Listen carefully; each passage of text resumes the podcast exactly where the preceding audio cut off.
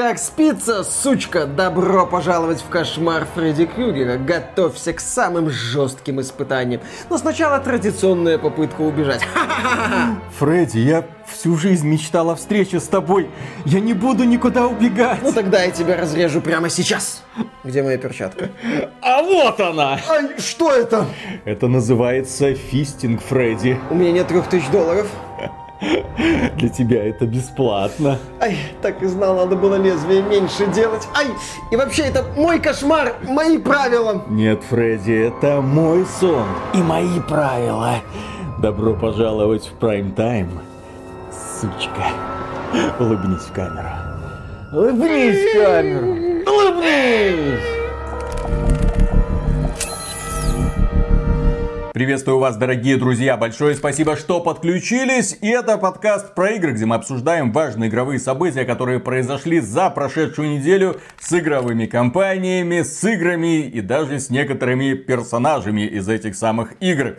И начнем мы с очень интересной новости, которая раньше казалась бы, ну, года два, возможно, три назад казалась бы чем-то экстраординарным, а сейчас, да нормально мы уже привыкли, если компания Blizzard так делает, то почему другим нельзя? И вот, например, есть такая игра под названием Dead by Daylight. Это асимметричный мультиплеер, один из игроков становится маньяком и преследует четырех выживших для того, чтобы их укокошить. Выжившие пытаются убегать и прятаться, но это им не особо помогает, если маньяком играет хороший такой вот человек.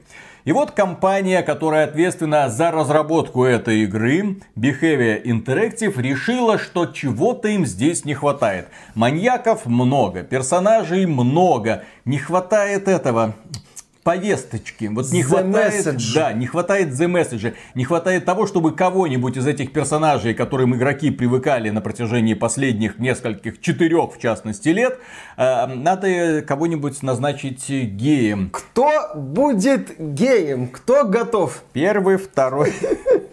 Мы идем за тобой. Третий, четвертый. Да, как там эта считалочка про Фредди Крюгера.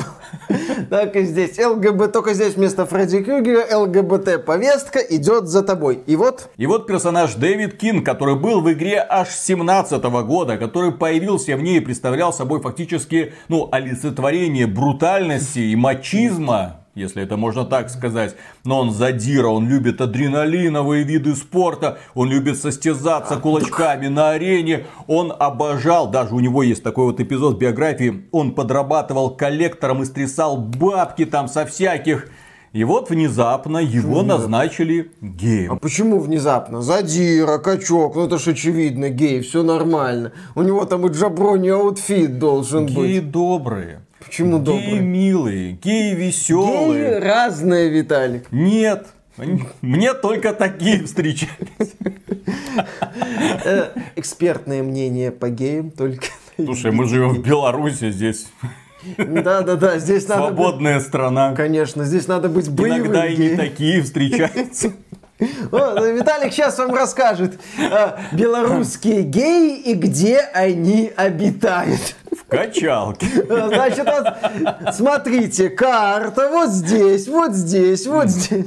Давай, Виталик, покажи, Не, покажи, ну, не ну, стесняйся. В данном случае это как обычно у них получается. Ребята долго думали, как бы нам выделиться, как бы заявить о себе, какой бы информационный повод сделать. Пожалуйста, все вокруг, еще раз говорю, все вокруг так делают. Компания Blizzard как-то вышла и сказала, что один из самых крутых мачо-образных персонажей, солдат 76 гей. Так, э, компания Ubisoft сказала так, нам не хватает разнообразия в игре под названием Rainbow Six Siege, поэтому ладно, они там не стали никого менять, но в итоге придумали много-много новых персонажей, и там кого они туда не вводят, э, тот оказывается каким-нибудь небинарным персонажиком, чему люди очень сильно удивляются в итоге. Естественно, поднимается очередная буча. Подписывайтесь, кстати, на этот канал. Мы подобные новости не пропускаем. Они нам очень нравятся. Как эта новость про геев пропустить? Это же ужасно. А дело в том, что вот эта вот вся ситуация, попытка сделать какого-то персонажа геем или добавить обязательно персонажа гея,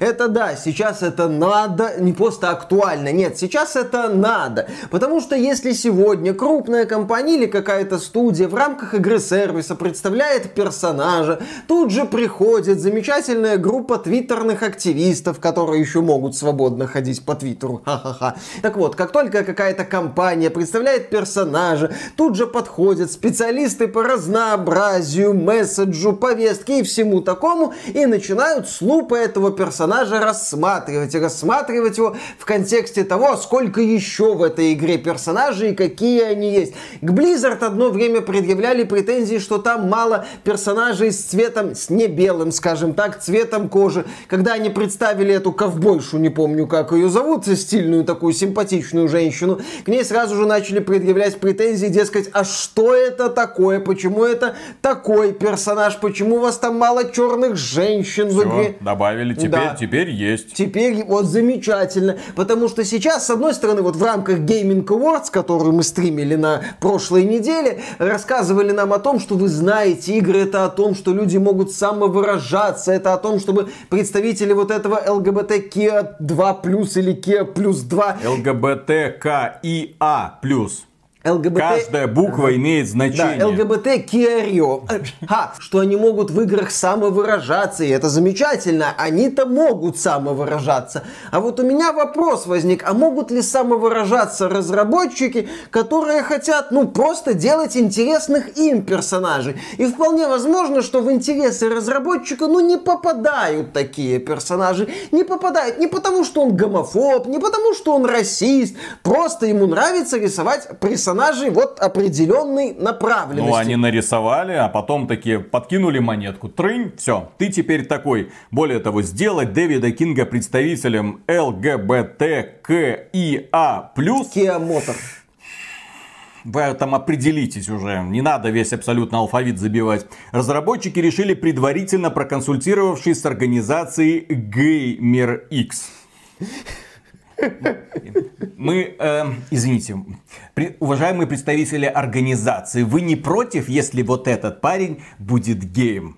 А. Вот пред- предварительную проверку, объяснительную, как это выглядит. Не, э, смотрите. Как, как это А- а выглядит? можно его- просто, вот с точки зрения просто человека, ну, разумного, который там какую-то логику где-то пытается найти. Зачем, если я хочу что-то сделать, вот в данном случае принять какое-то странное решение, зачем мне обращаться в эту самую организацию и искать от них одобрение? Тем более этот персонаж, ну, он никак не изменился. У него не стали там румяные щечки, он не стал бегать там в jabroni outfit, он не стал боссом качалки, ну, он остался кем был, ему просто биографию чутка подкорректировали. Зачем? Что? Вот этот вот кусочек биографии для того, чтобы кто-то верифицировал, сказал, вот э- это на- настоящий гей. Ну, конечно, это современная, актуальная игра, в ней есть гей, это замечательно, потому что игра это про самовыражение. Кстати, например, если какой-нибудь разработчик, ну или команда разработчиков, э, входящая в состав крупной компании, захочет, ну, допустим, самовыразиться и сделать шутер с крутым персонажем,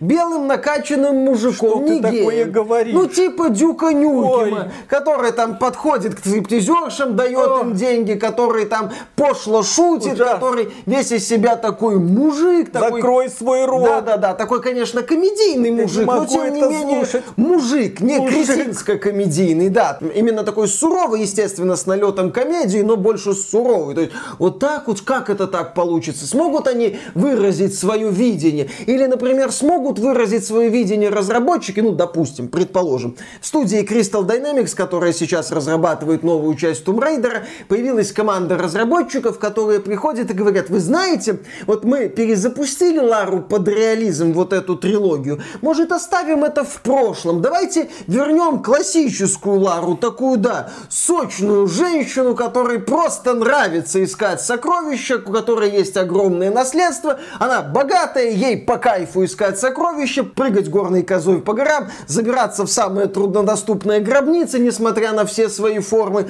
Может, мы это сделаем? Ему скажут, вы знаете, куда вам стоит пойти? Я думаю, вы уже догадались. И эта новость не одна такая. Дэвид Кейдж и Гийом де Фодомье, это французы, основатели э, Quantic Dream, опубликовали обращение к игровому сообществу, в котором описали свою любовь ко всем, особенно к женщинам. А, ну, логично. Французы. И э, представителям сообщества ЛГБТКИА+, а также объявили о сотрудничестве с несколькими организациями, продвигающими, так сказать, diversity. Во-первых, Quantic Dream сотрудничает с несколькими организациями, которые должны обеспечить правильный показ персонажей ЛГБТКИА+, в играх студии. Представители сообщества, ну вы поняли, вот вот, да. будут следить за работой студии комиссия там будет ходить, внимательно отслеживать, да, и убедятся, свобода, да, что, Diversity пронизывает студию буквально на всех уровнях и отражается на всем, что она делает. Студия также наняла человека, который будет поддерживать инициативы по продвижению Diversity, справедливости и инклюзивности. На это будет выделен отдельный бюджет. Люди из сообщества ЛГБТ работают в студии с момента ее основания. Свыше 50% руководящих должностей в Quantic Dream занимают женщины, мужчины и женщины получают одинаковую зарплату, что подтверждается специальной оценкой, которую выдает французское правительство. Студия всегда приветствует людей любой ориентации пола взглядов. Если финальная часть вот этого вот списка, ну, логично, ну, насчет ну, равной оплаты. Адекватная, да, что какая-то комиссия, которая ходит, смотрит, следит. Я напомню, Quantic Dream это не просто создатели Detroit Become Human, не просто создатели Beyond Two Souls или там Heavy Rain, которые, кстати, доступны на ПК уже давно достаточно. Это ребята, которые делают новую игру по Звездным Войнам. Star Wars Eclipse. Но по слухам проект находится на очень раннем этапе. Другие слухи говорят, что вроде там все получше. Также раньше по сети бегала информация о том, что Quantic Dream вроде как искала способ продаться, искала покупателя. Но покупателей не нашлось, в том числе потому, что у студии не очень хорошая репутация. Дескать, там токсичная атмосфера, там не всех уважают. Студия даже судилась с какими-то изданиями, которые писали о проблемах в рамках Quantic Dream. Дело против одного из изданий Quantic Dream даже выиграла. Но так или иначе, вокруг студии сейчас не очень приятная атмосфера, и поэтому они отчаянно пытаются быть хорошими хорошими. Кто тут за... Мы, мы, мы, мы. Мы, мы, да, мы, мы, мы. Ребят, обратите на нас внимание, у нас все теперь хорошо, купите нас. Microsoft. Да. Мы Филя... когда-то принадлежали Sony, представьте, какой это будет репутационный удар по да, ней, да, да. если теперь мы станем внутренней студией Microsoft. Филя, там Sony Банджо купила, ответим, ответим, ответим. Жестко ответь, пожалуйста. Мы готовы, вот, возьми наши булочки. Небинарные воки ждут вас да. на Татуине. Замечательно. Следующая новость. Есть такая игра Returnal, один из эксклюзивов PlayStation 5. Игра весьма красивая, игра, которая представляет собой по сути рогалик, то есть после смерти ты все начинаешь заново. И у этой игры есть одна небольшая проблемка. Ну, помимо того, что она в принципе не очень. Ну, есть фанаты, но тем не менее, на мой взгляд, на мой взгляд любителя рогаликов, эта игра в принципе не очень хорошо сделана. Но тем не менее, графика есть, вокруг летают шарики, такой вот bullet hell, прикольно. И поэтому многие люди этой игре поставили высокие оценки, но в то же время многие люди были недовольны внешним видом главной героини. Какая-то женщина какая-то морщинистая, какая-то мужикоподобная, блин, которая падает на другую планету в челноке, выбирается из него и начинает отстреливать монстров с тентаклями. Людям, конечно же, хотелось, чтобы из челнока выбралась какая-то аниме-подобная Лоли, которая бы своеобразно боролась с этими монстрами с тентаклями в случае проигрыша, например. Она, бы, она бы ее там э, да. Ну, блин, но тем не менее финны решили иначе, и многие люди, да, начали предъявлять им претензию, в том числе с этой стороны. А чё это у вас в игре некрасивая женщина? На что актриса озвучки, кстати, там две актрисы, с одной снимали внешность героини, а другая ее озвучивала. Ну, это, кстати, нормальная правда. Да. Так вот, актриса озвучки Джейн Перри заявила, я просто подумала, что этот человек, ну, который заявил, что ему не нравится, вероятно, считает так, потому что его или ее кормили постоянными стереотипами. И я думаю, что когда вас постоянно кормят чем-то одним, вас приучают ожидать определенного стандарта внешности персонажа. Персонажа симпатичного, персонажа яркого, персонажа, которого хочется поставить на рабочий стол. Вот чего я жду от любой компьютерной игры. Я жду, чтобы персонаж, которым будет придуман, он же не берется откуда-то из воздуха, он не приходит ко мне в гости, ты его придумываешь. Соответственно, ты делаешь его максимально симпатичным. Не надо в самого персонажа запихивать месседж формата «она такая, какая есть, любите ее такой, какая она есть». Не проходит персонажи в компьютерных играх это одномерные болванчики. Ничего. У них за пределами внешности часто ничего нет. Если, особенно если мы говорим про несюжетные игры. Да, конечно, есть игры, в которых сюжет имеет э, определяющее значение, но не Returnal, где у тебя просто персонаж это болванчик, который бегает, отстреливает монстров. Сюжета там практически нет от слова совсем. Там четыре маленькие сцены от первого лица. Может быть пять, может быть шесть. Ну, в общем-то, их количество конечное. И в итоге ты этого персонажа оцениваешь исключительно по внешнему виду. Тебе плевать на его глубокий внутренний мир, ты его не видишь. Тебе плевать на все ее остальные характеристики, потому что ты их не знаешь. Ты просто за нее играешь. И особенно, когда ты играешь за женского персонажа, тебе приятно было бы, если бы это было как Tomb Raider из Underworld. Ну, в принципе, сам Усаран тоже подойдет. В общем-то, там она тоже в основном в скафандре бегает, иногда показывает себя без скафандра, и это было прекрасно. На самом деле, я считаю, что да, не обязательно, чтобы все персонажи в играх были красивыми. И действительно, в современной игровой индустрии неплохо, что продвигается вот эта идея разнообразия в хорошем смысле слова героев, что может быть герой такой, такой, такой. Но, опять же, с одной стороны, как правильно заметил Виталик, очень важно то, в какой игре и как вы показываете этого персонажа. Можно показать некрасивого персонажа, можно сделать так, что ты проникнешься к этому персонажу симпатией. Например, в Диско Элизиуме главный герой, он изначально там у него рожа, собственно, ты пытаешься гримасу какую-то скорчить в зеркале, хоть как-то там себя восстановить. Протагонист Диско Элизиума не предстает в образе какого-то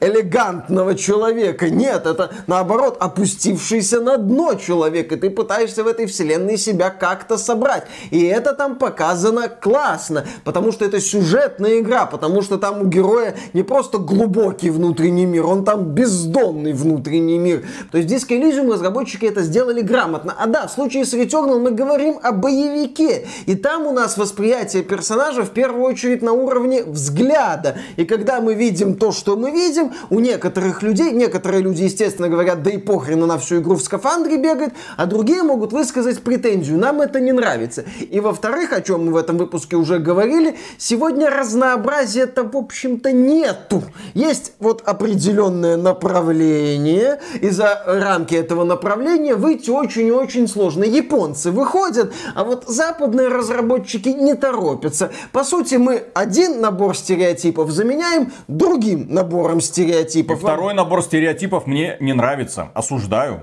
Мне да, нравится и... японский подход, который, создавая любую игру, делают так. Вот тебе, мальчик, вот такая девочка, вот такая, вот такая, вот такая, вот такая. Собери их всех. Угу. Вот тебе это гарем, пожалуйста. Правда, толку от этого гарема у тебя не будет.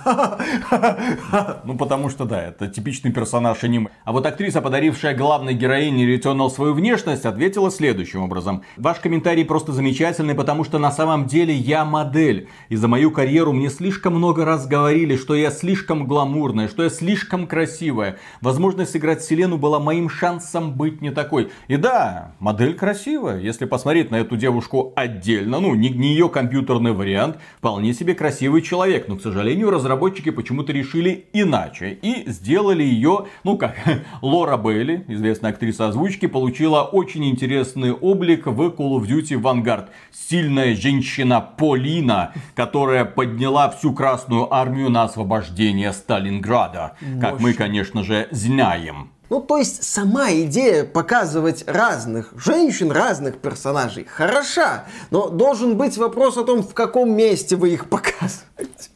Как вы их показываете? Опять же, разнообразие женщин. Мы часто эту мысль вспоминаем, что сегодня, если ты хочешь увидеть симпатичную женщину, будь то там под аниме или не под аниме, то тебе, скорее всего, надо смотреть в сторону японских игр, включая там условную или Байонету, Леди Димитреску, или да. Польских. Или китайских. Ну, польские, с польскими играми сейчас будет сложнее, потому что они бегут навстречу западному The Message, там могут быть варианты. Посмотрим еще, как будут выглядеть чародейки в новом Ведьмаке.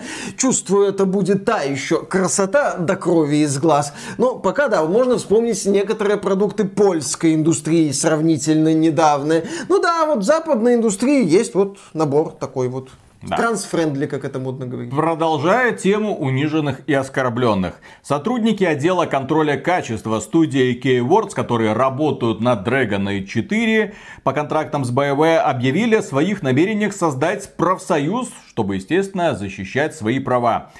Работники недовольны низкой зарплатой и необходимостью вернуться на работу в офисе. Работавшие по контрактам сотрудники получают в среднем 13 долларов США в час, когда выполняющие те же самые обязанности штатные работники БВ зарабатывают не только больше, но и могут продолжить работать из дома. У меня для ребят из Keywords есть плохая новость. Они нанятая рабочая сила. Нанятая, потому что они предлагают цену меньшую, чем другие. Так работает капитализм. Ничего личного, просто бизнес. Разработка не дорожает, если ты находишь где-то на стороне товарищей, которые готовы трудиться за меньшую цену на твоих условиях. Ты сказал возвращаться на рабочие места, ты пойдешь, потому что если ты откажешься, если ты не будешь выполнять условия контракта, обратятся к какой-нибудь другой студии, которая с радостью на это отреагирует и будет выполнять всю ту же самую незатейливую, откровенно незатейливую задачу. Это контроль тестирования. Вон недавно там Activision Blizzard, там ребята, которые мы тоже айтишники, мы тоже многое можем. Да, вы айтишники, вы тоже многое можете, но на ваше место и так стоит огромная очередь. Надо, уволим, надо, наймем. И в данном случае жаловаться на то, что мы получаем меньше, чем сотрудники BioWare. Но BioWare это внутренняя студия Electronic Arts. У нее там даже штаб-квартира какая-то есть, причем новый. У нее новый логотип есть. Они работают над такими перспективными проектами. Как Это FIFA студия... 23. Да. Возможно, не FIFA, но 23. А вы кто такие? Ну вот. Ну да, здесь... Мы здесь... организуем профсоюз. Хорошо. Вы организуете профсоюз и пройдете нахрен. Потому что в следующий раз выберут компанию, в которой нет профсоюза. Здесь, с одной стороны, конечно, сотрудников по-человечески жалко, потому что они вынуждены выполнять тяжелую работу на самом деле, Виталик. Не надо вот сейчас обесценивать труд этой студии, потому что они не просто игры тестируют, они тестируют игру от новой BioWare. А. Там не просто недоплачивать надо, там еще должны быть сверху сверхурочные, молоко за вредность, а они получают каких-то 13 долларов. А вот эти ребята из Keywords, они были привлечены, ну, специалисты по контролю качества, это они проверяли, в том числе Battlefield 2042? Ну, не знаю. Или какие-то другие там что-то проверяли? С другой стороны, да, ничего личного. Одна компания отказалась, в том числе из-за требований профсоюза. Компания Electronic Arts спокойно найдет другую студию, которая будет заниматься тестированием. Хотя, глядя на Battlefield 2042, в крупных компаниях тестированием уже не занимаются. Они выпускают то, что получается, потом это все как-то сливают и начинают раскручивать следующее. А глядя на состояние Mass Effect Andromeda, а глядя на состояние Anthem, нет, нет, там все тоже было ну, хорошо. Да, да, все а глядя на состояние этого киберпанк, как 2077. там 2077 тоже все было хорошо, да? Чем крупнее студия, тем крупнее у нее почему-то провалы в итоге получаются. Почему? Потому что удешевление, удешевление и удешевление в первую очередь. Ну и переходим к крупным студиям, в частности компании Ubisoft, которая спешит в 22 году, ну, она пыталась это сделать сюрпризом, мол, ребята, мы готовим то-то, возможно, они даже планировали провести какое-то мероприятие, посвященное Skull and Bones, той самой игре, которая разрабатывается, блин, с 17 года, точнее в 17 году ее анонсировали, а разрабатывали, наверное, еще там пару лет до, потому что проект, ну, выглядел дорого-богато. И вот они, очевидно, собирались провести мероприятие, где вот что такое Skull and Bones, делайте предзаказы. Но кто-то, блин, 6 минут игрового процесса, где э, гейм-директор рассказывает о том, чем является игра, слил в сеть. Да, и в сети появилась информация о том, что нас ждет... Нас ждет... Ubisoft собирается выпустить... Дрочильню в открытом мире. Ничего себе! Ребят, там будут аналоги аванпостов. И это возможность э, добывать всякие ресурсы типа шкурок зверей. Там, в общем, то, что они рассказали, очень похоже на какой-то Far Cry, только на этот раз вместо у тебя персонажа будет выступать твой собственный корабль. Не совсем, там который... похоже на Sea of Thieves. Да, нет, так с одной стороны это Sea of Thieves, но с другой стороны, ну, что такое Sea of Thieves? Э, нет сюжета, ты в этом открытом мире делаешь все, что хочешь, берешь квестики, вон там сокровища, здесь скала с ценной рудой, вон там ценные породы дерева. Короче, едь туда, найди сокровища, добудь дерево, походу можешь уничтожать врага вражеские кораблики, собирать с них опять же ресурсики. Таким образом ты будешь прокачиваться, собирать ресурсы, делать все более крутые кораблики. Естественно, там будет много возможностей для самовыражения. Гейм-директор, правда, забыл рассказать про внутриигровой магазин. Действительно, в игре от Ubisoft и внутри... игрового преимущества. Это же никогда в играх от Ubisoft не было. Это же такая вот вещь в играх от Ubisoft, которую невозможно найти. Как это? Также ее объединяет все, все то, что игра по сути мультиплеерная. В этом море и океане можно будет встретить встретить других игроков, посражаться с ними. Если ты победишь, ты забираешь их ресурсы. Если они побеждают, они забирают твои ресурсы. Ну, в случае смерти ты оказываешься в ближайшем аванпосте, э, теряешь там часть какого-то показателя. Форт. Форт. Да, да, да, да, да, да, да. Не, он так и называется. Форт и в скобках не аванпост. Теряешь показатель славы, который влияет на твой рейтинг, а еще часть ресурсов, которые ты потерял в результате крушения, ты можешь попытаться забрать или их заберут другие игроки. Да, это такая вот смесь идей классической, классической, это смесь идей типовой Ubisoft и элементов из Sea of Thieves. Если в Sea of Thieves там акцент именно на кооперативное взаимодействие, там прокачка, насколько я знаю, только косметическая, там нету именно такой традиционной системы апгрейдов. А вот в Skull and Bones будет, естественно, прокачка, долбежка ресурсов, там еще будут мировые события. Отмечается, что ты можешь осваивать контент в одиночку, там еще прокачка команды, там покупка ресурсов, все как надо. Долбись, долбись, долбись и долбись в этом открытом мире, чтобы из какого-то мелкого пирата стать грозой морей. В общем, выглядит заурядно в лучшем случае.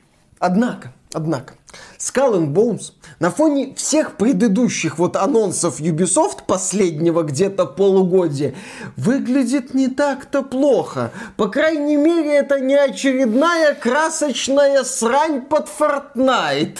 Вот этот Project Q, который слили, э, Ghost Recon Frontline, который очень хотел быть похожим на Fortnite иронично, да, но Skull and Bones выглядит, ну, да, это Ubisoftовщина, да, с явным привкусом Sea of Thieves, но это хотя бы выглядит как что-то вменяемое. Я сейчас страшные вещи говорю. Опять же, это на фоне предыдущих анонсов Ubisoft. Вот это все выглядит... Ну, ну. Хорошо, что у нас в команде есть любитель Ubisoft, который в это погрузится нет, с головой. Виталик, нет, да, Виталик, да, это сетевая да. игра. Нет, ты в нее будешь... можно пройти в одиночку. Не, не, не, не, можно не. пройти Мировые события, встречи с другими игроками, кооператив. Ты у нас такое любишь. Я, ты знаешь, люблю... Я ненавижу игры от Ubisoft, поэтому я тоже, скорее скорее всего, пропущу. Нахрен мне а, оно такое Как там, Виталик, надо. сейчас у крупных компаний модно подбрасывать монетку «Кто гей?» Вот мы подбросим монетку, кто будет играть в Skull and Bones. В прямом эфире сделаем, чтобы это никто... Чтобы это самое, чтобы все видели. И еще одна новость, на этот раз очень странного формата. Мы сейчас вам ее озвучим, а потом опровергнем. Блогер Скалзи появился на каком-то форуме и начал рассказывать про новые игры от компании Bethesda. Он утверждает, что ZeniMax Online работает над новой массовой онлайновой ролевой игрой Mandalorian, что перезагрузка Quake находится на ранней стадии переговоров, что оригинальные Fallout и TES получат ремастеры от Inxile, и также сообщил некоторые подробности о TES 6. Ну, естественно, люди такие, ну ни хрена себе новости, вот это инсайды, вот побольше бы таких. Поперло. Вот Джейсон Шрер, Джейсон Шрер, ну это по сути чуть ли не единственный журналист в игровой индустрии, который, который рассказывает э, про то, что происходит в недрах разных студий. Раньше он увлекался разработками игр, сейчас он увлекается разнообразием и инклюзивностью в рамках э, игровых компаний. Так вот, э, Джейсону Шреру, Джейсон, блин, смотри какие инсайды, это правда? И Джейсон Шрейер сказал, я отправил этот список Скалзи со всеми пунктами источнику, который знаком с информацией, и он ответил, бред сивой кобылы. Поэтому, дорогие друзья, не доверяйте всему, что написано в интернете. Если вы хотите что-то узнать, то заходите на сайт axbt.games. А если вы хотите быть уверены в достоверности информации, подписывайтесь на наш YouTube канал. Потому что мы обычно, да, информацию проверяем. И если мы говорим, у нас есть источник, это стопроцентный источник. Конечно, наши инсайды работают. Это не какие-то там надписи на форумах. Да. Вот.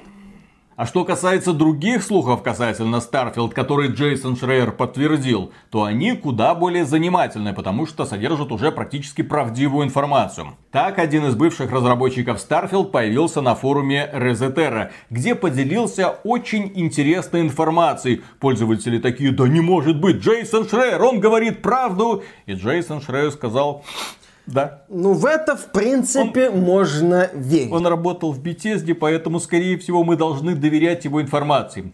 А этот товарищ говорит, движок говно, Летают корабли в космосе ужасно, мне это не нравится. И плюс контента для Starfield наделали столько, что непонятно, как его будут структурировать. И далее прямая цитата. Этот движок кусок дерьма. Starfield выглядит хорошо. Еженедельное онлайновое тестирование игры проводится с начала 2021 года. Стрельба выглядит нормально. Полеты на данный момент, на мой взгляд, ужасны. Они просто не приносят удовольствия. Освещение и прочее выглядит все лучше и лучше, хотя и не уровень Horizon Forbidden West или чего-то подобного. Игра выглядит хорошо. Что касается того, выйдет ли она в срок, Bethesda постарается это точно. Они вырежут то, что им нужно, и у них и так переизбыток контента возможно даже слишком много, так что это не проблема. Главное сделать ее увлекательной и исправить ошибки. В общем, там... Всего-то на все. Да, в общем, там жалобы идут на то, что движок очень странный, в движке куча ограничений, он позволяет делать многое, но он далеко не такой уютный и гибкий, как тот же самый Unity или тот же самый Unreal. Но здесь специфика заключается в том, что Bethesda делает ставку, можно сказать, даже первоочередную ставку на поддержку модификаций.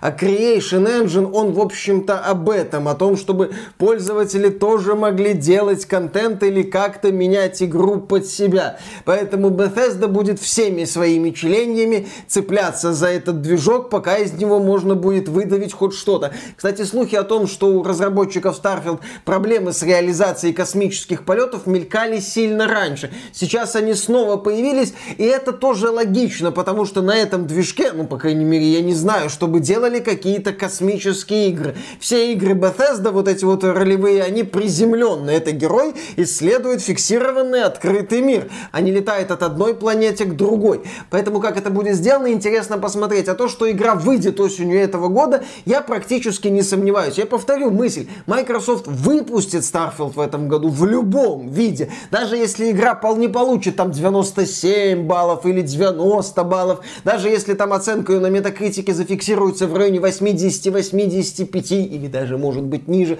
все равно они скажут, ребята, масштабная игра, масштабная, посмотрите, она в геймпассе доступна, доступна, подписывайтесь. Кстати, вот дорожная карта, мы эту игру будем улучшать, развивать, дополнять, все такое. Вы, главное, от подписки нашей далеко не отходить. А меня напрягает фраза про переизбыток контента. Какого контента? В стиле Ubisoft контента или в стиле Elden Ring контента с клонированием одинаковых да, драконов. И одинаковых боссов. Как там было в песенке Just Works? 20 раз больше Скайримов, 50 раз больше бессмысленных пещер. Посмотрим, да. С одной стороны, мне Skyrim очень и очень нравится, а с другой стороны, нельзя отрицать, что там много повторяющегося контента. Потому что в первую очередь нужен не контент. Нет, контент очень востребован, но сначала нужна структура. Вот если сам костяк игры настроен замечательно, то ты в ней будешь пропадать десятки и сотни часов, и даже спустя 10 лет будешь говорить, я все еще играю в Skyrim. А что касается современных методов разработки игр, несложно заметить, что костяк у них обычно чуть ли не рассыпается под собственным весом, но на все это вот тебе груда контента. Главный вопрос все-таки, насколько увлекательно весь этот контент будет разгребать. И повторимся, Bethesda ранее не делала игры в космосе.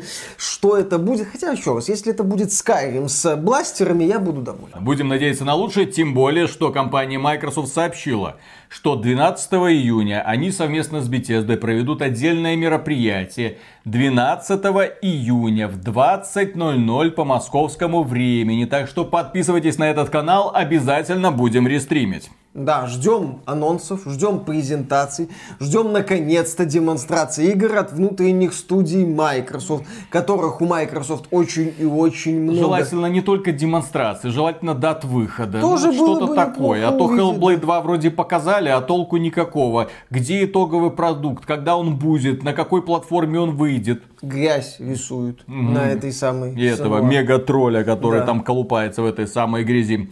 Также известно, что компания Microsoft представляет не только Xbox Game Pass. У них есть сервис Xbox э, Cloud Gaming, который позволяет вам играть игры из Xbox Game Pass удаленно через облако. В некоторых странах. В некоторых странах, да, конечно. И этот сервис, он, в общем-то, уже заработал и можно пользоваться через браузер, правда. Они пытались этот сервис запустить отдельно на айфончиках, например, но компания Apple сказала, извините, ребята, мы должны внимательно смотреть на каждую отдельную игру. И каждую отдельную игру нужно выносить как отдельное приложение. Компания Microsoft, ребята, вы точно уверены, что понимаете, как работает облачный гейминг? Компания Apple сказала, ничего не знаем, у нас строгие стандарты качества. Поэтому компания Microsoft сказала, все люди, которые хотят играть в наши игры через облако, могут воспользоваться а. нашим передовым браузером Edge, который с каждым обновлением становится все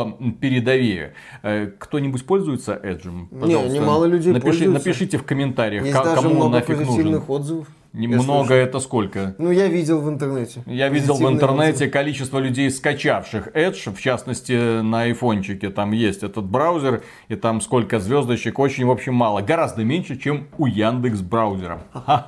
Вот. Кстати, э, про Яндекс браузер тоже много хорошего слышал. И Сатья Наделла, когда рассказывал, в общем-то, об успехах этого подразделения, Xbox Cloud Gaming сказал, это невероятно. Дорогие друзья, вы просто не поверите, уже 10, 10 миллионов человек опробовало этот сервис. Но они не активно им пользуются, они его просто один раз запустили. И это на самом деле крутое достижение, потому что, например, у Гугла, если вы помните, когда-то они инициировали такую интересную вещь, как Stadia, да, Google Stadia. Игры через облако. Все мы помним этот провал, когда он стартовал, когда люди начали его тестировать, когда внезапно узнали, что там не игры по подписке, а просто подписка, и ты в рамках этой подписки должен эти игры еще, блин, покупать.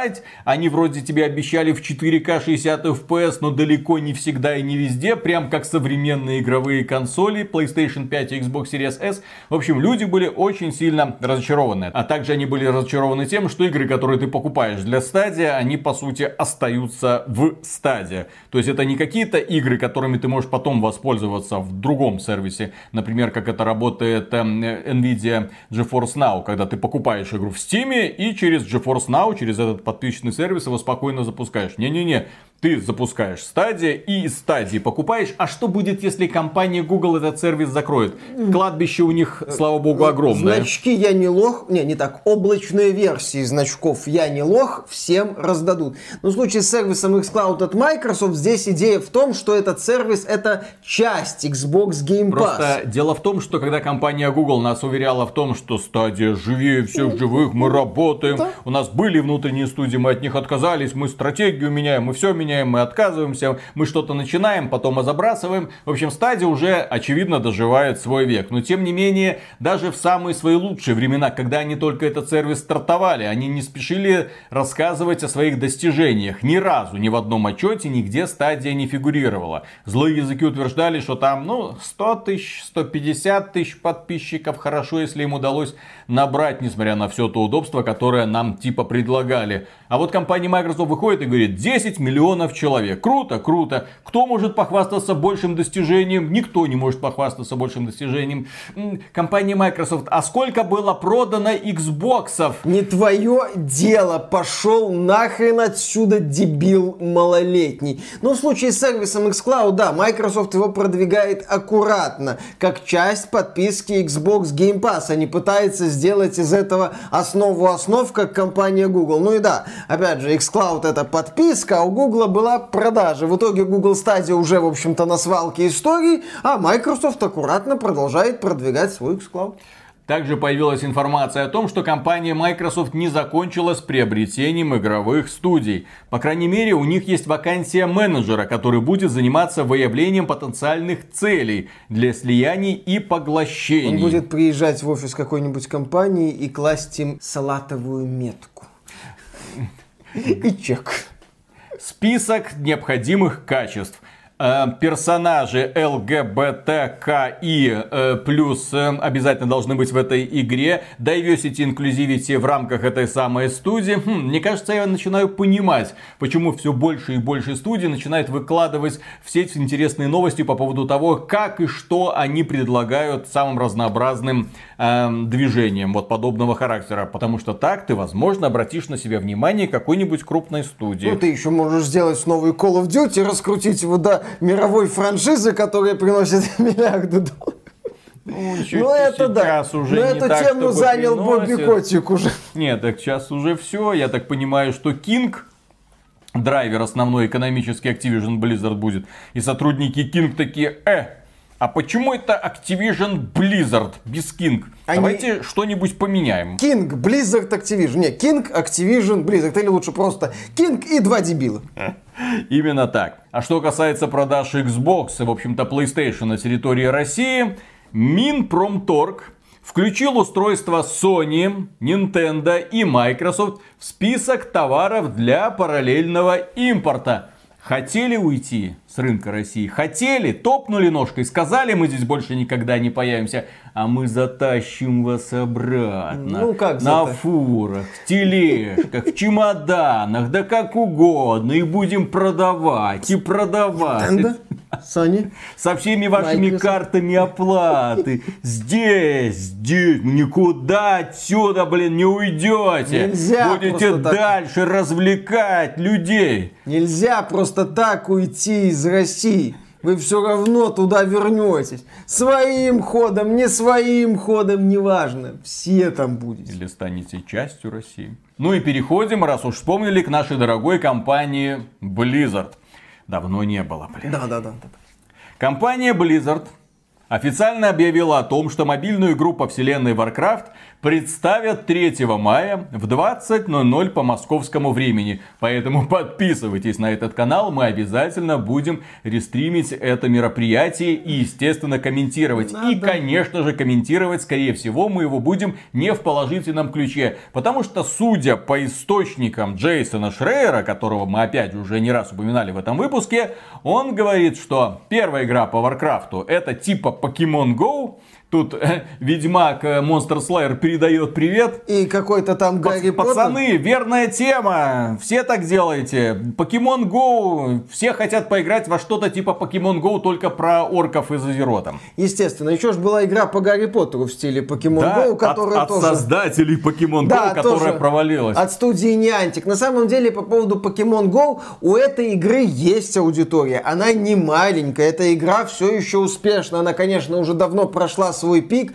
но все еще приносит немало денег. Однако, ну, как я это вижу, вот эта вот аудитория, она, собственно, сконцентрировалась в рамках Pokemon Go и особо не торопится выходить за ее пределы. Ну, посмотрим, как бренд Warcraft поможет Blizzard раскрутиться на этой территории. Бренд Warcraft, он сейчас особенно актуален. Есть такие супер популярные игры по этому бренду, как Warcraft 3 Refunded и как World of Warcraft. Вторая чуть популярнее первой, но тоже аудиторию теряет. Кроме этого, собираются представить еще одну мобильную группу Warcraft, на этот раз в стиле что-то там Clash. Clash, Clash Royale, Clash, Clash of, of Clans. Clans, ну что-то такое, да, то есть это может быть стратегия или какая-нибудь тупка, ну, слава богу, наверное, что это не Brawl Stars, хотя... Хотя, что бы и нет. А что бы и нет, как раз этого, наверное, люди ждут. Brawl Stars Сильвана в бронеливчике ага. против Фартаса. Бронепаранже. А, ну да-да-да, в том-то и дело, что, скорее всего, именно так эти персонажи будут представлены. А вот Артас будет в бронетруселях, все как надо.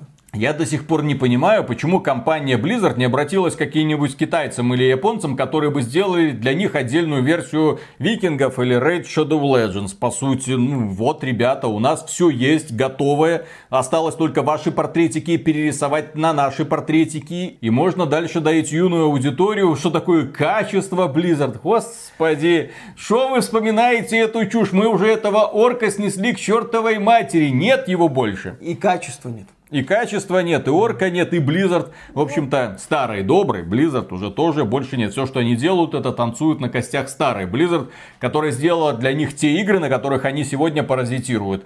Здесь же на самом деле жуткая ситуация, когда вот эти бесконечные переиздания классики, бесконечные попытки из этой классики сделать что-то свое, через классику продвинуть свой The Message, свою повестку, переформатировать в принципе структуру создания игр. И к чему это нас, блин, привело? К мобильным варкрафтам в стиле Pokemon Go и в стиле Clash of Clans, твою мать. За... Их нам еще не представили, но, еще раз повторяю, 3 мая мы все увидим. Если оправдываются слухи, это будет действительно игры в стиле Pokemon Go и Clash of Clans, то восхитительность ситуации будет еще и в том, что Blizzard будет пытаться догнать уже уже не самые-то актуальные тренды. Blizzard, пора делать клон Genshin Impact. Или вы его сделаете лет через 20, когда э, Михою и другие производители мобильных игр предложат новые какие-то тренды, новые какие-то идеи, а вы будете Подождите, мы сделали свой Warcraft Impact. У нас тут вот есть Артаса в бронетруселях, естественно, и женщины в максимально закрытых одежках. Подписывайтесь, все такое, донатьте. Вот вам лутбоксики. Мы Blizzard, модные. поторопись-ка. Blizzard-поторопись-ка в данном случае. И еще одна новость об этой прекрасной компании. Игроки тестируют Overwatch 2 и заметили опасную деталь. Обновленная таблица статистики позволяет получить полную информацию об эффективности членов команды. Как считают некоторые активисты, такая открытая информация может стать поводом для токсичности это так считают активисты, как это поклонники safe space, да, то есть безопасного пространства. Раскрытие числа смертей в сочетании с напряженной атмосферой, свойственной соревновательным шутерам, может вылиться в некорректное поведение, например, оскорбление в чате Overwatch 2. У меня для поклонников Safe Space есть один прекрасный пример. Не так давно вышла игра под названием Battlefield 2042, где не было экранов с подробной статистикой, где нельзя было общаться голосом, где был отличный фильтр текстовых сообщений. И эта игра провалилась. Ну, провалилась она, потому что она не работала на самом базовом уровне. Не, ну я к тому, что это не является обязательным критерием для успешности игры. По мне так токсичная аудитория, ну, аудитория агрессивно настроенных игроков, тем более в соревновательной игре, является ядром этой самой игры. И эту мысль мы уже Нет, много ну, раз ладно, можно с ней бороться, но опять же, если ты убираешь возможность оценивать твоих собственных напарников, если ты не даешь даешь возможности другим членам команды понять, кто тут ракует, кто самое слабое звено? То есть что получается? Я сейчас могу играть в Overwatch 2, делать все что угодно, и меня никто не запалит. И получается, да, ваша команда будет сливать, непонятно почему она будет сливать, и все в итоге разбегутся, хотя можно убрать человека, у которого не очень получается. Увы, для таких игр это нормальная ситуация, и продолжить играть. Overwatch первая и вторая, насколько я понимаю, это командная соревновательная игра. Внезапно в этой игре побеждает команда. Насколько мощно, насколько хорошо она взаимодействует, настолько у нее больше шансов выиграть. Понятное дело, что если появляется какой-то рукожоп, то ему, вероятно, скажут, что он рукожоп. Окей, может быть, его не выгонят. Может, в этой команде окажутся люди, которые скажут, ты рукожоп, рукозад, краб, рак, далее со всеми остановками, но смотри, дебила, кусок. Играй вот так, вот вот так и вот так. И тогда у нас что-то будет получаться. Кретин ты галим. К сожалению, для компании Blizzard популярность Overwatch второго сегодня находится на очень таком вот низком уровне приоритетов среди всех игроков. Это отлично видно по Твичу. Они заплатили стримерам, те проводили специальные дроп-сессии, играли Overwatch, зрителям падали ключики на участие в бете Overwatch 2. И вот когда это все как бы ну состоялось, смотрите, мы там полтора миллиона человек зрителей нагнали, ну я же смотрю следующий день, что там дальше? А если сравнить с сегодняшними популярными играми, то Overwatch 2, ну, состояние очень печальное. Даже если после всех этих телодвижений на Твиче игра даже не входит в первую, блин, десятку самых востребованных игр, самых просматриваемых игр. Ну, то есть, когда было рекламное мероприятие, все работало, а потом люди разбежались. Кроме того, появилась информация о новой инициативе компании Blizzard, направленной на улучшение климата в сообществе World of Warcraft. А там же климат, э, там же уже, мне казалось, все радугами пукают. А оказывается, нет, надо еще улучшать взаимодействие между пользователями. Так они заставляют теперь подписывать людей новое пользовательское соглашение. Пока это на тестовых серверах, потом это соглашение придется принимать пользователям и на других серверах. В соглашении об условиях предоставления услуг указываются недопустимые типы поведения. Ну, если вы хотите продолжить играть, вы это правило должны принять. А к некорректному поведению компания Blizzard относит расизм, сексизм, харасмент, оскорбление, унижение, рекламу, рассылку спама и также другие деструктивные действия. Добрый день, уважаемые орки. Мы так рады вас видеть на этом Battlegrounds. Давайте, наконец-то, скрестим наши мечи. И, кстати, да, по поводу того, чтобы скрестить мечи, Blizzard отказывается от расовой сегрегации World of Warcraft. Ведущий дизайнер сражений в интервью рассказал о грядущих изменениях рас World of Warcraft. С релизом аддона Dragonflight команда Blizzard откажется от расовых ограничений. Ну, не все расы могли владеть всеми профессиями. Не хочу давать громких обещаний, но мы хотим двигаться к миру, где раса персонажа не является ограничителем того, что он может делать или кем стать World of Warcraft. Ты можешь а стать А еще мы можем угодно. вместе ходить в рейды, обниматься, целоваться с этими представителями Альянса. Фу, блин. Ну, опять же, за всеми этими красивыми заявлениями о всей вот этой вот любви во все места стоит банальный отток аудитории. Поэтому разработчики стараются сделать игру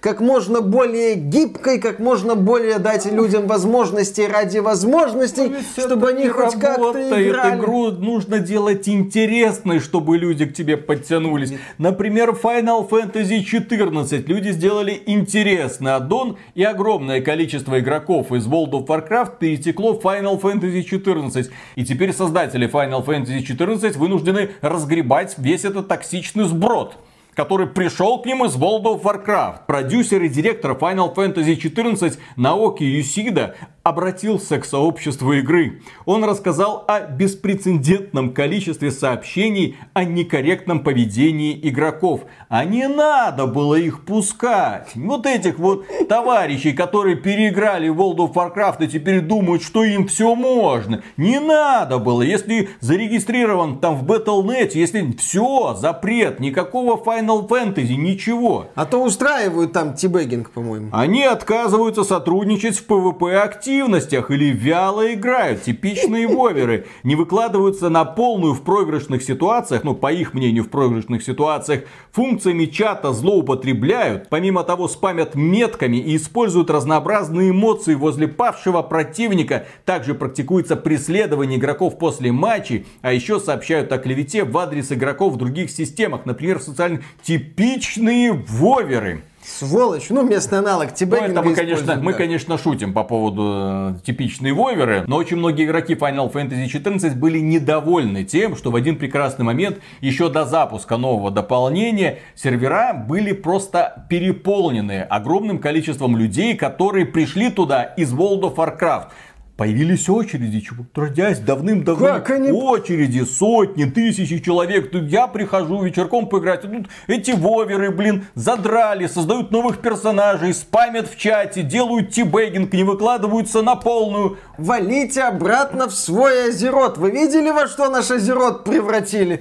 Ой-ой-ой, все, все равно валите, мы хотим без вас играть, с вами неинтересно. Короче, компания уважаемая компания MyGames, Уважаемая IT-территория, которая развивает Алоду онлайн, нужна срочная локализация Алоду онлайн на английский язык. Нужно распространять хорошую игру. Нужно дать этим западным людям вспомнить, как выглядят девочки в коротеньких юбочках. Да, конечно, надо еще сделать вывеску «Токсичность здесь! Шли кого хочешь на юг!» И что касается старых добрых срачей, есть еще одна компания, которая тоже зачастую попадает в эпицентр скандалов. Имя ей Electronic Arts, у которой есть игра под названием FIFA 22. Компания Electronic Arts сказала, мы уходим из России, мы не будем принимать ваши платежи. Ладно, если вы уже купили FIFA 22, вы можете играть и дальше, но больше ни одной копейки мы от вас принимать не будем. И с одной стороны, не надо вам наши деньги, ну идите нахрен, но с другой стороны, есть люди, которые играют в FIFA 22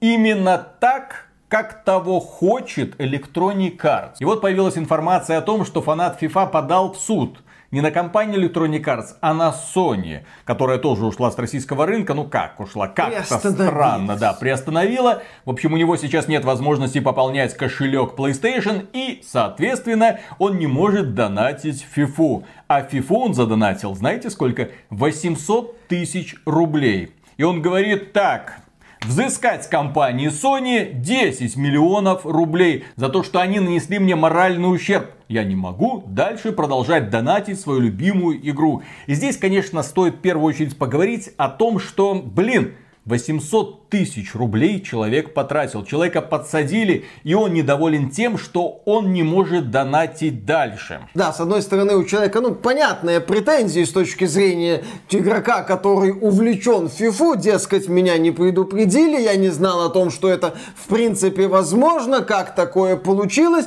давайте ко мне компенсацию. С другой стороны, да, как так человек оставил 800 тысяч рублей в FIFA и недоволен еще тем, что не может донатить. А здесь мы вспомним про аргумент, который используют эти компании, когда пытаются оправдать подобную монетизацию. Они говорят, ребята, это не обязательно. Да, ну, не обязательно. Теоретически можешь играть без доната. Но когда ты начинаешь донатить, ты еще больше донатишь, если у тебя такая возможность есть. И да, компания Electronic Arts хочет, чтобы ты снова и снова и снова донатил. И вот когда человек начинает донатить, уже ему сложно остановиться, повторюсь, при наличии финансовых возможностей. Он в определенный момент уже не понимает, как можно играть в FIFA без доната. Вот какую идею компания Electronic Arts мечтает поселить в головах игроков, чтобы они уже не видели эту FIFA без доната. Вот этот вот донат это следствие политики Electronic Arts. Я об этом буду настаивать,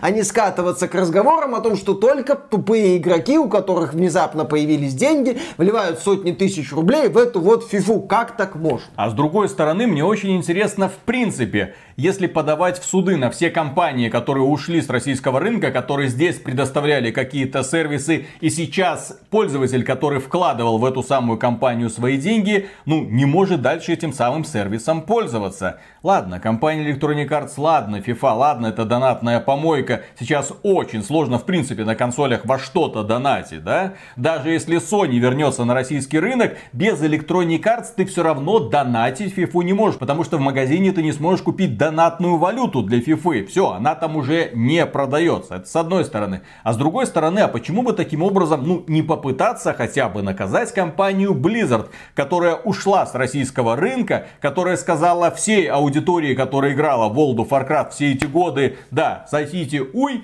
и люди, которые все эти годы даже не просто оплачивали подписку, они покупали эти самые игры. А эти игры, которые не работают без оплаченной подписки, блин. То есть я купил игру и сейчас я не могу в нее играть, потому что вы мне не продлеваете подписку. Это, блин, как работает? Да вы у меня забрали деньги и лишили меня любимой игры. И это далеко не единственный пример скотского отношения игровых компаний к своей собственной аудитории. Есть же еще японские игровые компании, Square Enix, наша дорогая, любимая, которая не так давно выпустила кошмарную чудовищную игру под названием Балан Ванда Волд. Это восхитительно в своем убожестве, причем игра, по-моему, продавалась за полную стоимость. Она продавалась за полную стоимость, и при этом эта игра являлась попыткой сделать клон Super Mario Odyssey. Вот повторить механики Марио, то есть возможность перевоплощаться в разные объекты для того, чтобы преодолевать сложности.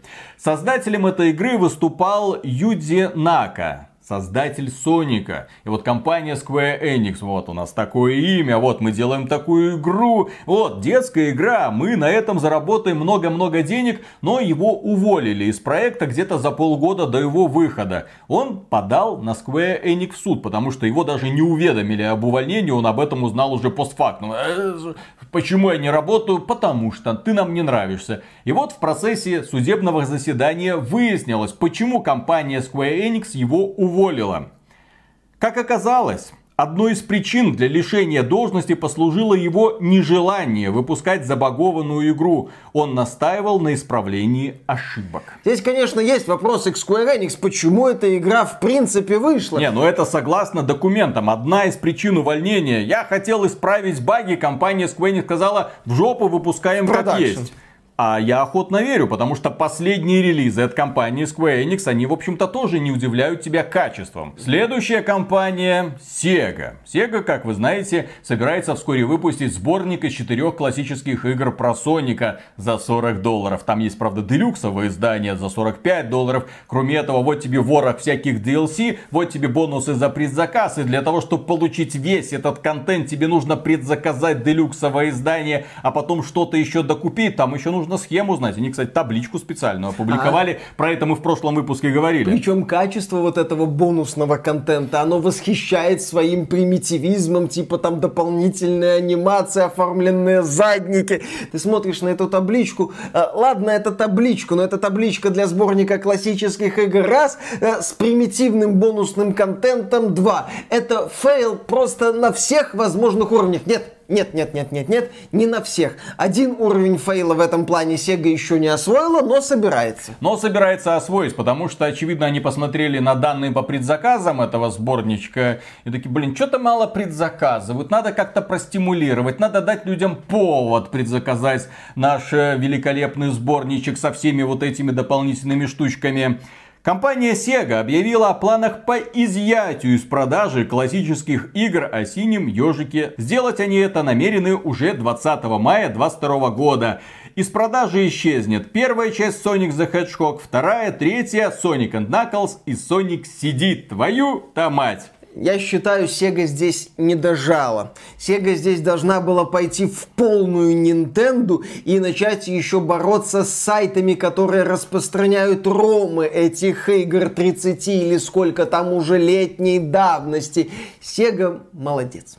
А что касается компании CD Projekt Red, то она недавно объявила о новой инициативе по поддержке определенной части сотрудников, которым предлагается специальный отпуск, ежемесячный отпуск отдельным сотрудникам, ну, по потребностям. Это называется, ну, называется, ну, как его уже назвали, менструальный отпуск. Естественно, и могут пользоваться женщины. Подожди, женщины, женщины. Это можно вообще еще говорить, что женщины, у них там менструация? Я как-то слышал, что какую-то писательницу, которая создала Гарри Поттера, отменили после этого, точнее попытались отменить. То есть этот отпуск будет даваться не женщинам, а субъектам, которые относятся к биологическому виду людей и у которых иногда бывают менструации. А если я отношусь... Это очень сложно сейчас. А, а я вот... помню, кстати, недавно видео было прикольное, когда там в рамках какого-то судебного разбирательства то ли судья, то ли адвокат пытался добиться от истца определения женщина. Дайте, пожалуйста, определение женщины. Я не могу вам его дать. Can you provide a definition for the word woman?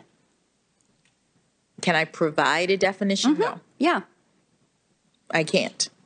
И, вот, ну... и вот сейчас мне очень сложно, да, чтобы меня не забанили, не отменили в принципе, да. То есть женщина будет, нет, ни, ни в коем случае, это Польша, это прогрессивное государство, там мало ли что там может быть. Согласно новому списку правил, сотрудники могут получить отпуск на несколько дней, день или даже на несколько часов. Этот отпуск будет оплачиваться. Явных ограничений по продолжительности отпуска пока не оказали. И с одной стороны, ну, вроде как приветствуется, потому что... Идея, в принципе, здравая. Да, идея Идея, в принципе, здравая, но с другой стороны появились ребята, которые уже неплохо над этим поглумились. Они заявляют, отличные новости, мужчины и роботы будут более конкурентоспособны, чем женщины. Да, с одной стороны, повторимся, идея здравая, потому что женщины в этот период, в начале особенно, ощущают себя не лучшим образом, и, естественно, толку от них на работе немного. Но, с другой стороны, этими возможностями, как и многими другими, естественно, будут активно злоупотреблять. И, естественно, вот эти вот дыры в рабочем процессе придется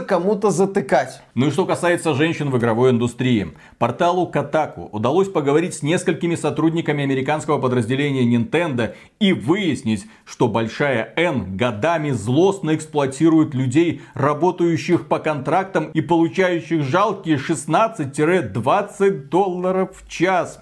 Например, тестер Елена Джамоня поработала в компании по контракту на протяжении пяти лет, за который ей неоднократно приходилось брать на себя организаторские и управленческие обязанности, но при этом ей никак не удалось продвинуться вверх по карьерной лестнице. Ну, ты не работаешь в Nintendo, ты по контракту исполняешь определенные вещи. Ну как ты можешь продвинуться? Хочешь продвигаться, устраивайся в саму Nintendo. И она говорит, есть много талантливых людей, которые находят самые большие и самые отвратительные ошибки в проектах Nintendo, способные заставить игроков сходить с ума. Они их находят, сообщают о них, но это никак не поощряется. В данном случае, ладно, если какие-то ошибки, проблемы, техническое исполнение, хотя подобных проблем я в играх от Nintendo, в общем-то, и не замечал ни разу, но тем не менее, я хочу поговорить о другом. У компании Nintendo есть определенная культура создания игр. И вот чем меньше в нее будут вмешиваться вот эти профессионалы, которые приходят работать по контракту из других областей, на мой взгляд, тем лучше. Потому что если мы представим, что современные эффективные менеджеры приходят в компанию Nintendo, то автоматически это означает, что игры от Nintendo будут чем угодно, но только не тем, чем они являются сегодня великолепное разнообразие жанра, самые странные подходы к уже к устоявшимся жанрам. По сути, компания Nintendo единственная из крупных, которые делают упор на платформеры, на семейные игры, на спортивные, блин, игры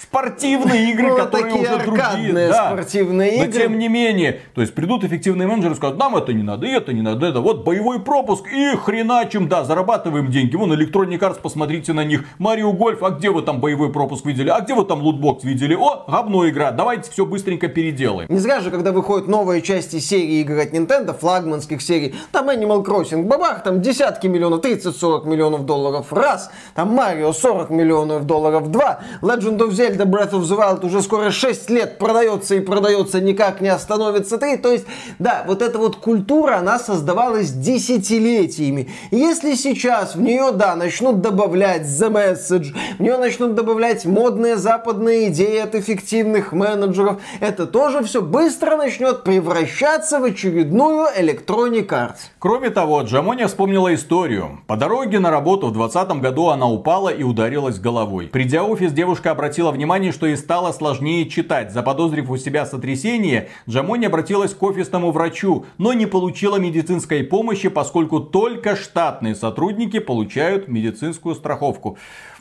А Nintendo тут при чем? Это Америка, дорогие друзья, и специфика их здравоохранения. Если у тебя нет страховки, ты идешь нахрен. К сожалению, да, сейчас в игровой индустрии вот назревает такой вот конфликт. С одной стороны, есть работники, которые мало получают, которые много работают, которые бесправны. А с другой стороны, есть эффективные менеджеры, которые, ну, в случае с Nintendo там немного другая ситуация, но в случае с другими компаниями есть эффективные менеджеры, которые которые должны выдать из этих проектов максимум денег при минимальных затратах. И мы вот эту вот всю картину наблюдаем. При этом надо еще и работников по квотам набирать, чтобы там у тебя было 50% женщин и небинарных персон. В том числе на руководящих должностях. Как они принимают решения, какие они специалисты, это уже второстепенные моменты. Первый момент это как вы себя определяете? Ага, черная акула. Замечательно. Вот туда, пожалуйста, в тот ангар. Э, вот ваше там рабочее место. Ну а теперь Elden Elden Ring. Эта игра порождает огромное количество самых разных новостей. А мы так прошли, а мы сяк прошли. Люди пытаются разгадать все ее секреты. И вот один из пользователей внезапно докопался до сути. Потому что в этой игре есть необычные летучие мыши, напоминающие скорее крылатых престарелых женщин. И они издают какие-то мелодичные звуки.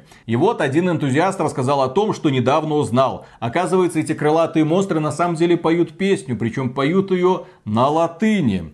О та земля, прежде благословенная, теперь увядшая, мы были предназначены для материнства, но теперь мы обезображены, мы стенали и плакали, но никто не утешил нас. Золотой, на кого ты так разгневался? Вот что такое уровень проработки продукции. Прям когда кто-то напрягается, пишет песню, блин, на латинском языке, в японской игре, а потом фанаты раскапывают это и переводят с мертвого языка, блин, на нормальный русский. И с Elden Ring связан еще один интересный случай. Дело в том, что в этой игре э, злоумышленники нашли прикольный способ банить других игроков. Ну, чтобы другие игроки получали автоматический бан. Они им подбрасывают женские трусики, которые они сняли типа с одного персонажа и подбрасывают. Игра по какой-то причине выписывает бан. Ну да, в игре был такой вот странный баг, из-за которого людей банили. Я так полагаю, что система определяла этот предмет как недопустимый. Возможно, его не должно было быть как э, интерактивного. В общем, да, в Elden Ring много систем, много каких-то элементов. Энтузиасты каким-то образом до этого докопались. И таким образом одних людей банили. Это такой больше забавный момент. Им озадачился Илон Маск.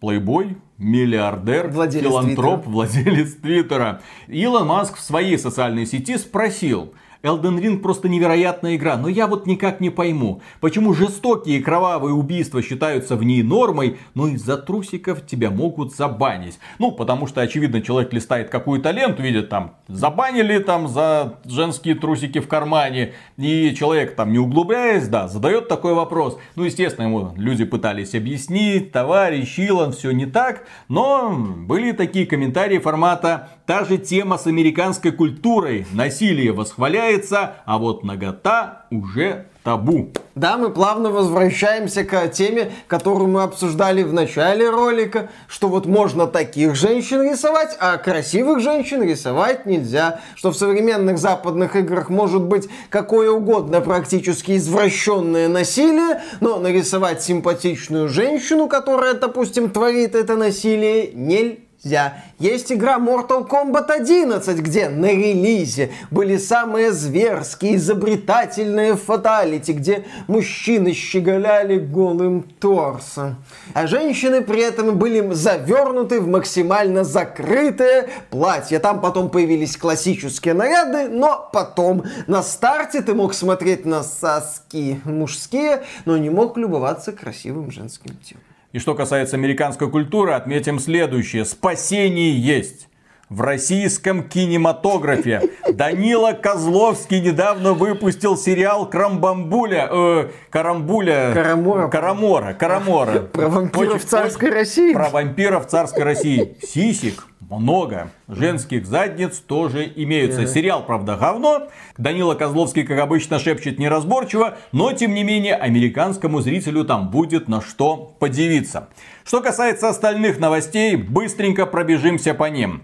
Iron Gate Studio и издатель Coffee Stain сообщили, что продажи игры Valheim, которая в прошлом году круто выстрелила, уже перевалили за 10 миллионов копий. Компания Embracer Group, в состав которой входит издательство Coffee Stain в том числе, уже радуется тому, что финансовый отчет спасен и думает, какую бы еще студию прикупить. Ну, хоть какое-то достижение. Вот Конечно. смотрите, э, Elden Ring 12 миллионов, и у нас 10 миллионов Вальхейма. Круто. Следующая новость. Supercell, компания, которая ответственна за Clash of Clans, Clash Royale и Brawl Stars, не так давно решительно ушла с российского рынка, сказала, нет, вы не будете играть во все наши хиты. Точнее, нет, ваши дети не будут играть во все наши хиты, и тем более они не будут туда донатить. И более того, они сказали, что со следующим обновлением у пользователей из России и Беларуси пропадет возможность играть в Brawl Stars, потому что обновление-то выпустят по всему миру, а у вас его не будет. Ха-ха-ха. Смеялись они, смеялись, все показывали пальцем на бедных детей, которые рыдали над своими смартфончиками. Игра-то хорошая, как мы говорили в нашем обзоре, методы монетизации изуверские, а игра хорошая. И вот этих детей по какой-то причине отвергла компания Supercell. Но наши товарищи быстро поняли, как получить возможность играть в Brawl Stars дальше. Нащупали, так сказать, черный ход. Во-первых, можно просто поменять регион, и спокойно дальше получать все обновления. Ну, дети как не донатили, так и дальше продолжают не донатить. Или же можно просто в настройках своей учетной записи обнаружить список всех игр, которые у них есть, и включить обновление для нее. Вот и все. Вот так вот обходятся все эти сраные санкции. Ну, многие ограничения западных компаний, как известно, обходятся, потому что западные компании отработали повестку, показали, как они против России, а все дыры затыкают. Ну вы что, во-первых, у нас таких возможностей нет, мы не знаем что, мы не знаем как.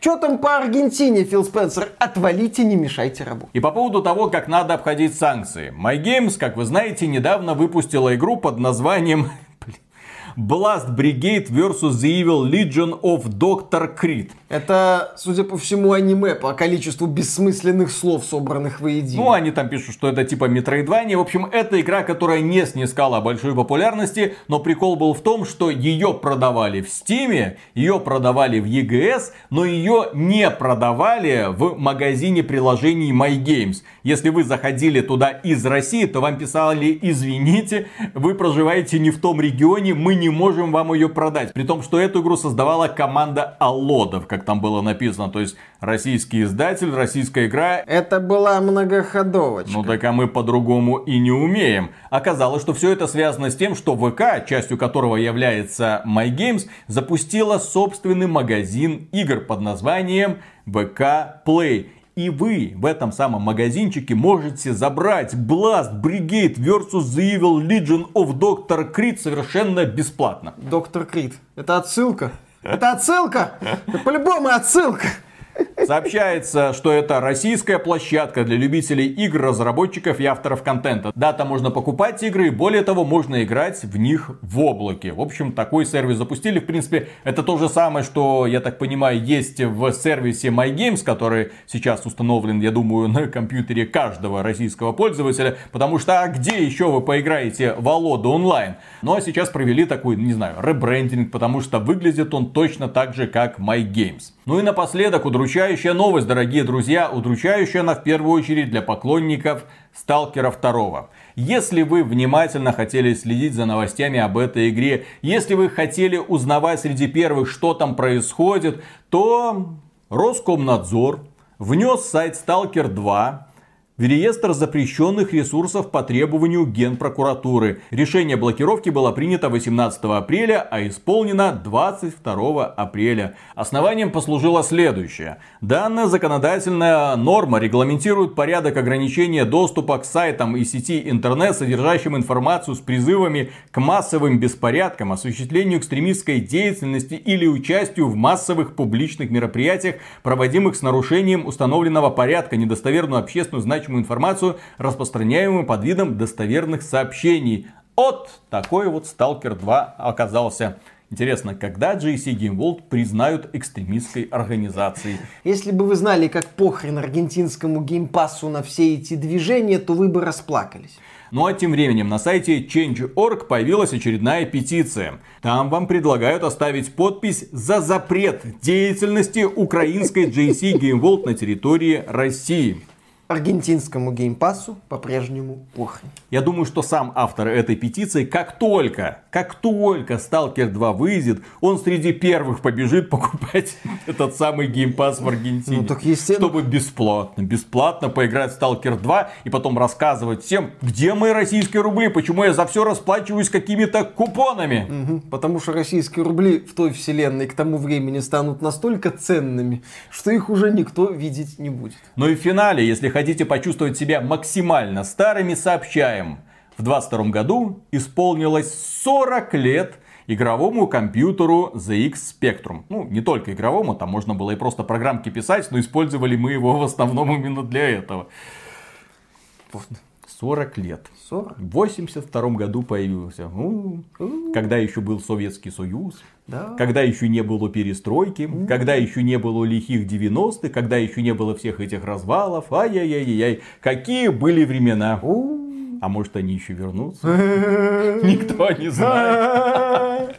В любом случае, не прячьте свои ZX Spectrum, несмотря на то, что техническая начинка в них сейчас уже такая слабенькая, Ничего. но может пригодиться. Параллельный импорт, конечно, разрешает поставки Xbox, но Xbox на всех не хватит. Западному миру они тоже очень сильно нужны. В общем, дорогие друзья, на этом у нас на сегодня все. Огромное спасибо, огромное спасибо за ваши лайки, за ваши подписки и огромное спасибо всем людям, которые нас поддерживают через проект Спорт спонсор, спонсору и, конечно же, через спонсорство на ютубе.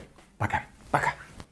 Я вообще не понимаю, какой у нас сайт уже в последнее время. Что такое? Ну, xbt.games. Что случилось? Основная масса новостей про гейминг, Угу. вот, гей-директоров, гей-дизайнеров, гей-персонажей, да, внезапное увлечение равенством и все такое. Права женщинам, они там собираются Как давать. они посмели? Что это? Где? Где вот эта вот максимально задротская индустрия, которую мы так любили? Где сидели одни поцы и такие... Вот, и ругались друг с другом, что лучше, Quake или Unreal Tournament? Естественно, Quake. Конечно. Half-Life 2 или Doom 3? И говорили, если нравился Unreal Tournament, ты гей. Вот, и все такие, ха-ха-ха, смотрите. Он, вот, Мише нравился Unreal Tournament. Да, да, да, да, да, да. Поэтому у него с тех пор, в общем-то, эта травма и преследует. А Виталику нравился Quake. А теперь это не смешно, теперь куда ни плюнь, везде геи, блин. Ну, Да. вот, любой любимый персонаж, вот уже сегодня ты его мейнишь, ну так сказать, играешь за него, а завтра его могут назначить, и в итоге оказывается ты отдал свое сердечко этому товарищу. Нормально. Ай-яй-яй. It's okay to be gay. Все хорошо. Что такого? Где? Нормально. А где вот эти вот? Вот, вот Нормально. эти вот наши. вот Смотрел на персонажа, представлял его, на, смотрел точнее на его накачанную жопу, думал, такую же себе накачаю. А потом смотришь и думаешь, а лучше я себе парня с такой жопой найду, вообще замечательно. Не надо качать жопу, парня найти проще, чем накачать жопу. эти парню Не спрашивайте, откуда я это знаю. Ты не нужен, Миша. Потому что там, в джиме, ребята смотрят друг на друга. Вот, и качают себе все, что нужно, чтобы понравиться другим товарищам. Нет, Вот. Виталик. Парни из качалки, вот это. Не всегда встречаются с парнями из качалки, Виталик. Не все там так, как у вас. Все, все вы именно так, я тебе говорю. Там никого что не, интересует твой богатый внутренний мир. Там главное, чтобы было за что схватиться. А здесь у тебя за что схватиться, господи. Я могу показать, за что схватиться, За нас что? забанят на ютубе сразу. Ой, пишите, дорогие друзья, в комментариях, за что у Миши можно схватиться. Ладно, начинаем. Раз, два, три.